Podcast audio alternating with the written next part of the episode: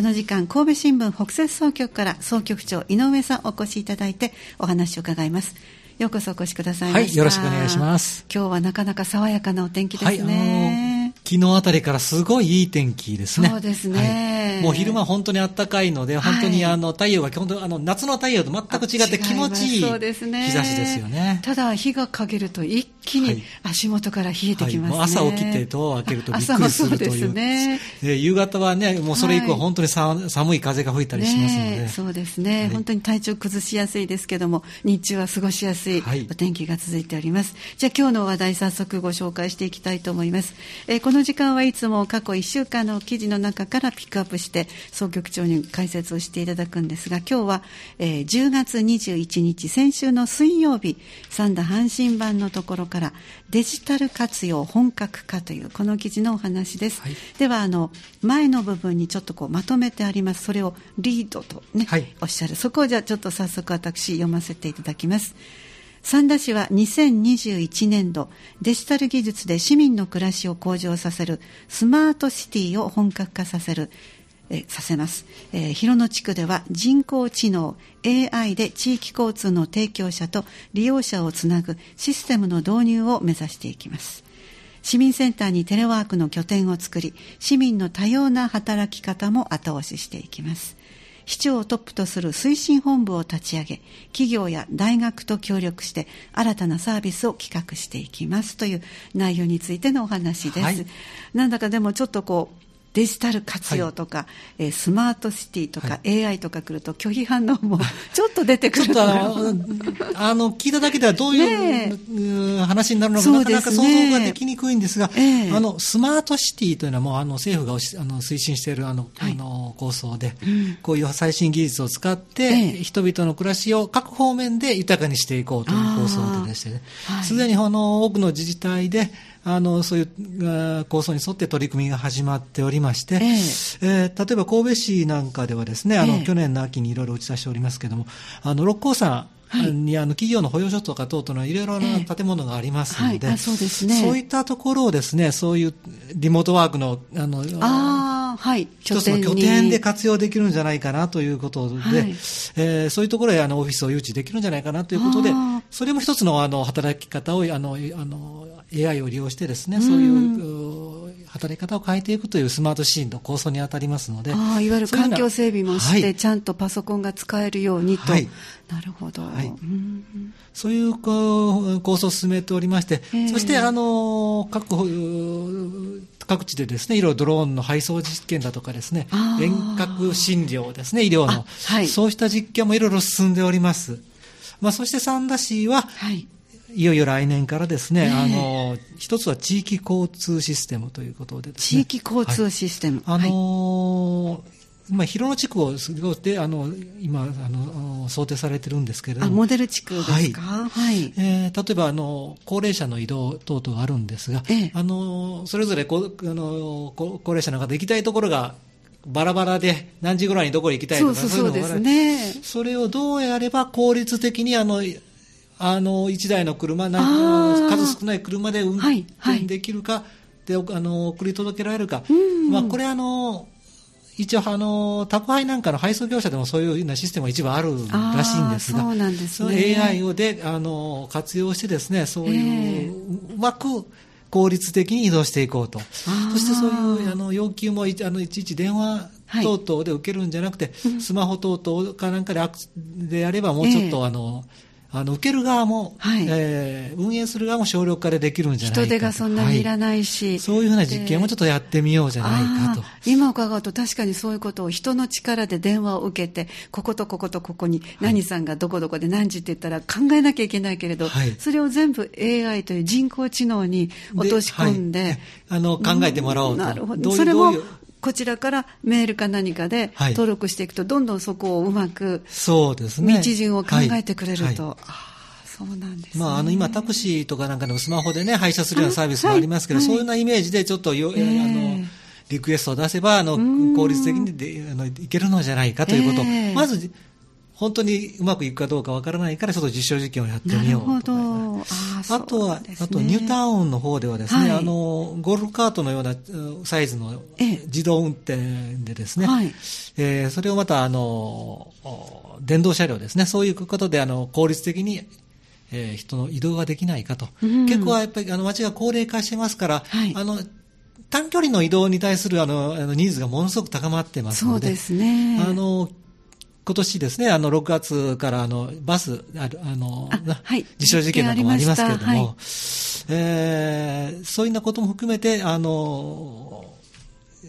そういう最新技術を応用して、うまく、あー人の移動を手助けできないかというようなことですね。うーん。この記事で今あのお話しいただいたのがニュータウンだったら住宅地から幹線道路にあるバス停までの移動に、先ほどおっしゃったいわゆるゴルフカート型の電動車両を使うと、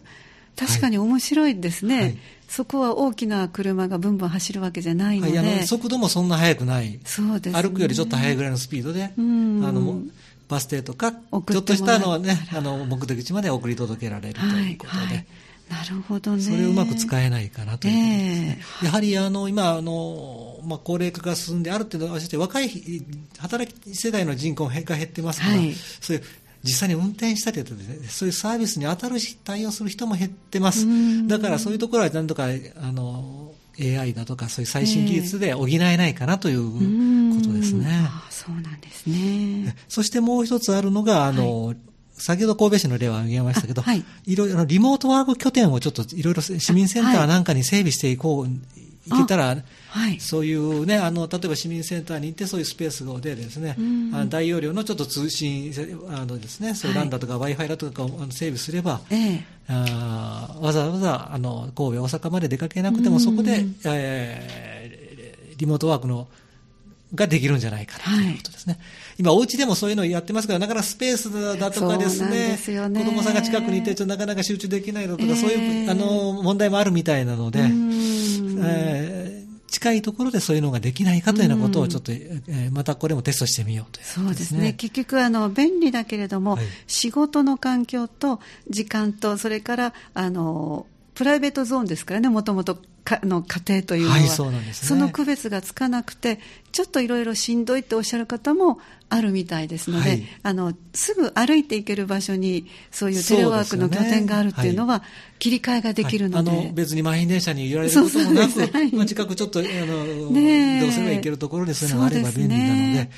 えーまあどまあ、どれだけのニーズがあるかわからないし、一回そういうのをちょっとテストしてみようというようなことですね。あ、なるほどね。そして、まあ、あとは、あの、そこの他としては、あと健康管理なんかにもですね、ええ。えー何かそういううオンラインアプリなんかを利用して市民の健康とかですね、あのカルテなんかうまく利用できたらそういう、あの、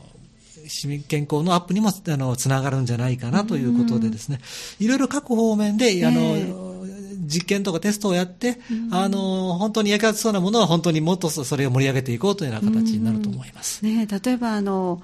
お支払いが終わった後お薬待ちっていうのがありますよね、はい。あのその明細をいただいたりとか、はい。それもお家に届くようになったら、もう診察していただいたら、すっと帰れるので、はい、嬉しいですよね。あのあのよよくあるのは、もう本当にあの薬をもらいに行くだけだというふうなケースもあったりしますので。そうすね。ええそのあたりがじゃあこれからどんどんこのあたり、えっとこの中にあります三田市では ICT 推進課 ICT だ、はい。えー推進課というのがあるわけですね。あの、まあ、これスマートシティって、まあ、なんか分かりにくいようですけど、あの、どういうのかな、あの、ガラケーがはいスマホ、あれスマホというのはスマートフォン。そうですねスマートフォンのあのそういう便利になったフォンと、あの、電話ということなのでそのスマートというのは、ああいう、そんなイメージだなと想像していただくと、もうちょっと分かりやすいのかなと思いますね。すねあのいろいろ使えると。はい。あのね、あの地図なんかもついてたり、あの、普通のガラケーとは違って、うん。まあ、あの、いろいろアプリもあって、いろいろなことに使えるというようなイメージでちょっと捉えていただければ、そういうようなものをちょっとあの、生活全般に推進していく、はいその、実験段階に入ろうということだと思いますね。来年度ということですから、4月からということになりますね。じゃあ最後に総局長の目線お願いいたします。はい。まあ、これまだあの漠然とした話なので、実際、あの、どの部分までできるかというのはなかなか、あの、難しい面もあると思いますが、はいはいあの、で、そして実際にそういうか、あの、実際にそういう配車をまたスマホでやろうというのはちょっとあの抵抗があると。あのどこへ行きたいとかいうの、そういうのもだんだんあのコンピューターとかさ先端技術というのは人間の方にまた歩み寄ってきますので、ええ。なんそういうね、あの、つあの自動であのあの音声入力をしてそうそうそうですね。れだけでもうあの向こうが認識してくれるだとかですね、ええ。今おっしゃった音声入力って便利ですよね、スマートフォンにはい声で呼びかけたら、はいあのぼちょぼちょやらなくてもはい、あの検索でもそういうの今もう出てますけれども、ねね。スマホにはそこ場所とかその全部示示したものがだ出てくるとかですね、ええ。だんだんそういう人間の方に近づいてきてますので、我々人間の方ももうちょっと、ちょっとだけ近づきましょうと、あの、はい。歩み寄りましょう。そうしたらよく、ええ。さらに便利になっていくんじゃないかなということで、両方があのね、歩み寄る形で、はい。あの、人間の方がちょっと敬遠してたらなかなかそこがうまくいけないので、ええ。そういう形がいいんじゃないかなと思いますね。ねありがとうございます。えー今日はお話しいただいたいただいたのが10月21日付の三田阪神版、こちらの方に出ておりましたデジタル活用活用が本格化された講習手段やテレワーク拠点、三田市が来年度からというこの記事からのお話、解説していただきました。どうもありがとうございました。はいありがとうございましたまた次回もよろしくお願いいたします。はいすこの時間お話をいただきましたのは、神戸新聞北摂総局総局長井上さんでした。